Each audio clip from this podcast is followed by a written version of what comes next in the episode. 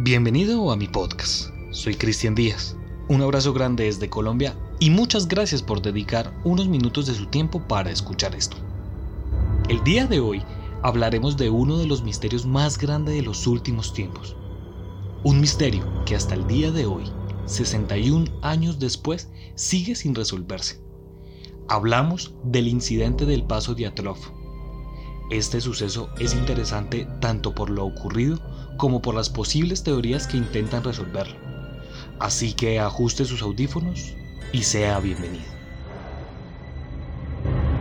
El incidente del paso Diatlov hace referencia a la misteriosa muerte de nueve excursionistas. Esto ocurre el 1 de febrero de 1959 en los Montes Urales.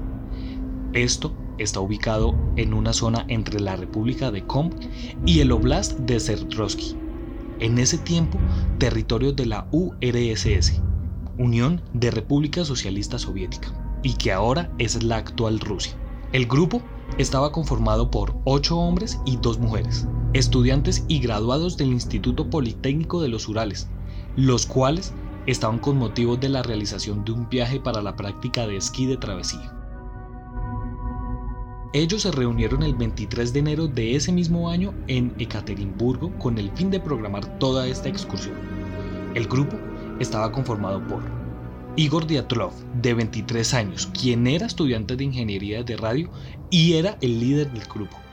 Sinaida Kolmogorova, de 22 años, era estudiante de ingeniería de radio. Lyudmila Dubinina, de 20 años, era estudiante de economía industrial de la construcción. Alexander Kolevatov, de 24 años, era estudiante de física nuclear.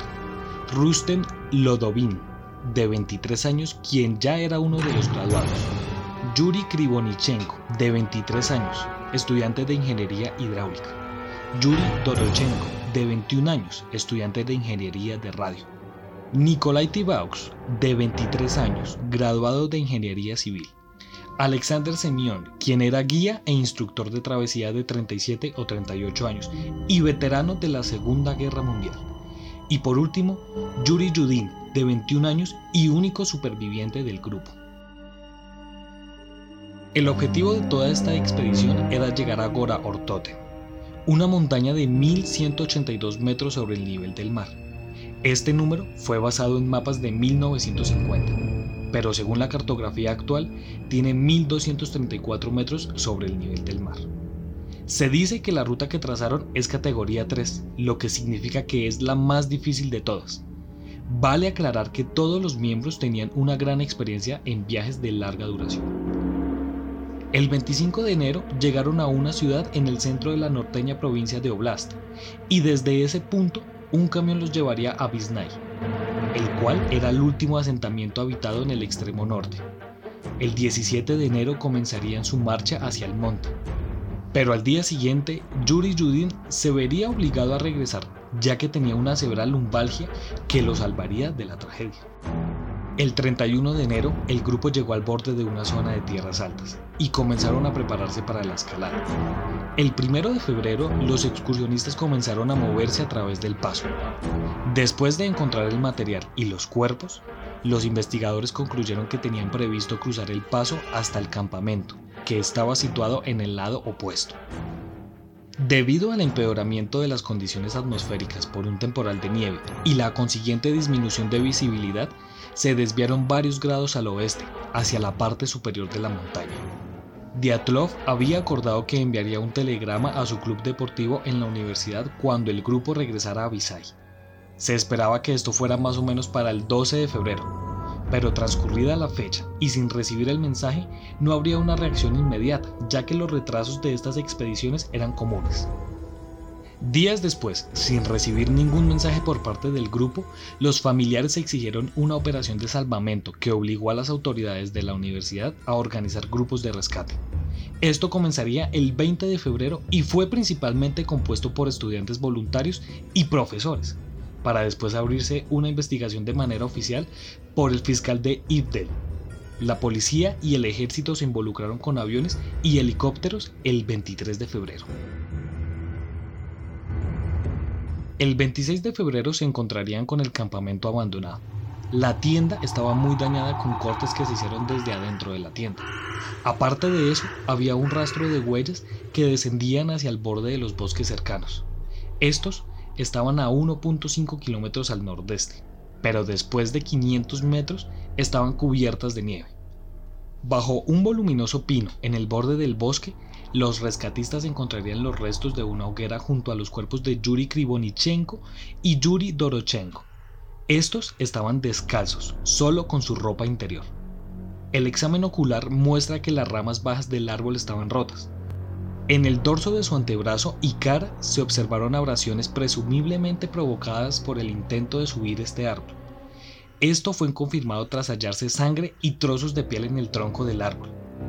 Entre los pinos y el campamento encontrarían tres cadáveres más, los de Igor Diatlov, Sinaida Kolmogorova y Rustin Slodovi que fueron localizados a intervalos separados de 300, 480 y 600 metros desde el árbol.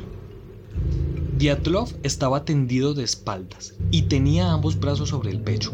Esta afirmación fue basada en las fotografías de la autopsia. Otras versiones afirman que Diatlov tenía una rama agarrada en las manos a modo de defensa. A 480 metros estaba Rustem, él estaba caído boca abajo y tenía abrasiones en la cara y entumecimiento en la región frontal. El cuerpo más cercano a la tienda fue el de Sinaida. El cuerpo estaba en posición lateral y tenía abrasiones en la cara, manos y evidencias de congelación. Según sus poses, los tres intentaban regresar a la tienda, pero antes de llegar a ella habían muerto. Y un detalle muy curioso era que a diferencia de los dos primeros fallecidos, estos estaban mejor vestidos, pero igualmente descalzos. La búsqueda de los otros cuatro cuerpos se prolongó durante más de dos meses. El 4 de mayo fueron encontrados bajo 4 metros de nieve en el arroyo de un barranco en el interior del bosque. Allí fueron hallados los dos primeros excursionistas. Liudmila fue hallada de rodillas apoyando el pecho en la roca. El agua corría por su cara y las cuencas de los ojos estaban vacías, y tampoco tenía lengua. Semyon fue encontrado en el barranco y él tenía también las cuencas vacías. Alexander y Nikolai se encontraron juntos abrazados. Los cuatro estaban mejor vestidos que el resto de sus compañeros. Incluso tenían zapatos. Ahora les voy a contar cosas de las investigaciones que se hicieron después de hallar los cuerpos. A los cinco primeros cuerpos se encontró que no había lesiones graves, más allá de las abrasiones en la cara y los brazos. Pero el análisis forense destacó una fisura de 6 centímetros en el hueso del cráneo de Rustem y una contusión en el costado de Sinaida. Y lo curioso es que estos golpes fueron producidos por objetos rombos. La conclusión fue que estos cinco cuerpos murieron de hipotermia. Sin embargo, las autopsias de los otros cuatro cuerpos cambiaría el rumbo de la investigación, ya que los cuatro fallecidos tenían lesiones mortales. La autopsia mostró que la lengua de Lyudmila estaba ausente pero sin determinarse la causa de esto. Además, tenía fracturas en las costillas al igual que su compañero Semyon. Los otros dos tenían traumatismos en la cabeza, siendo Nikolai el que tenía heridas más graves. Además, se encontraron trazas de radioactividad en algunas de las ropas de este grupo. Sin embargo, no se llegan a explicar de manera convincente el por qué tienen esta radioactividad. Las conclusiones forenses fue de muerte por politraumatismo provocado por causas no determinadas. Cabe añadir que tras los funerales de estos jóvenes excursionistas, sus familias afirmaron que los cuerpos presentaban un extraño tono marrón en la piel, el caso se cerró oficialmente tras el entierro de los excursionistas. Tras el hallazgo de los cuerpos, el paso de Atlov permaneció cerrado durante más de tres años por las autoridades soviéticas. Ahora les contaré algunas teorías de este suceso, ya que aún al día de hoy no hay claridad de lo que realmente sucedió en esta excursión. Primero, hay la hipótesis que una avalancha fue la causante de la muerte, para esta hipótesis se basaron en los datos meteorológicos que indican que la temperatura cae desde menos 11 grados hasta los menos 25. Sin embargo, las evidencias de la zona no apuntan a esta posibilidad. La segunda fue catalogada como infrasonido. Esta teoría se popularizó por el libro de Donny H. en su libro Montaña de Muerte Y según esto, por el paso se puede generar una calle de vórtices de von Karman. Esto pudo producir un sonido inaudible por el oído humano, pero este tiene la capacidad de producir ataques de pánico. Una tercera fueron las pruebas militares. Esta teoría incluye el lanzamiento de cohetes secretos, prueba con armas que tenían radiación o el uso de minas lanzadas con paracaídas. La cuarta teoría se denomina desnudo paradójico y se dice que este es causado por una hipotermia extrema y esta conduce a un sesgo cognitivo de tal forma que produce una falsa sensación de calor extremo. Lo que había llevado a que los excursionistas se quitaran la ropa y huyeran del sitio tratando de quitarse el calor. La quinta fue producida por el Yeti ruso. Se dice que esta criatura fue la causante de las muertes de estos jóvenes. Sin embargo, no hay pruebas suficientes para esta teoría. La sexta se dice que fueron asesinados por extraterrestres, y esta se dio porque otro grupo de excursionistas declararon ver unas luces tipo orbes anaranjados. La séptima teoría está relacionada con las operaciones secretas de la KGB. Este es el servicio de inteligencia ruso.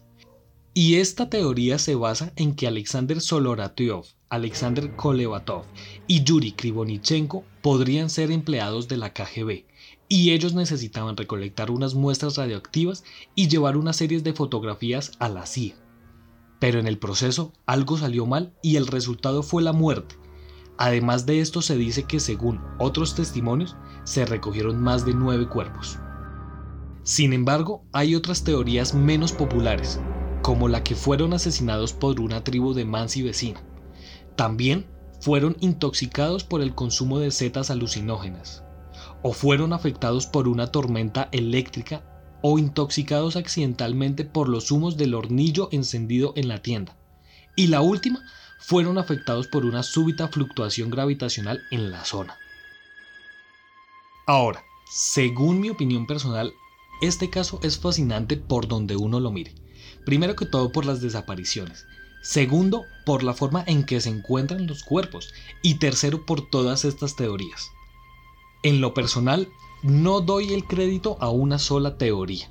Debe existir algo más. Según algunos estudios, estas condiciones climáticas extremas pueden llegar a producir efectos mentales, como por ejemplo en el desierto uno llegará a ver estos espejismos donde uno puede encontrar ciertos objetos que le puedan ayudar. Ahora, no se sabe a ciencia cierta cuáles son los efectos de un frío extremo. Para mí debe existir algo misterioso en todas estas teorías y algo debe haber en común en todas ellas. Sin embargo, usted decide en qué creer. Aquí nosotros exponemos todas las hipótesis que según la ciencia fueron dadas para este caso. Usted saque sus propias conclusiones. Si usted quiere tener más información acerca de este caso, síganos en Instagram como arroba Colombia Paranormal Podcast y déjenos su comentario. Muchas gracias por pasar por mi podcast. Soy Cristian Díaz y nos encontraremos en otro caso misterioso de la Colombia Paranormal.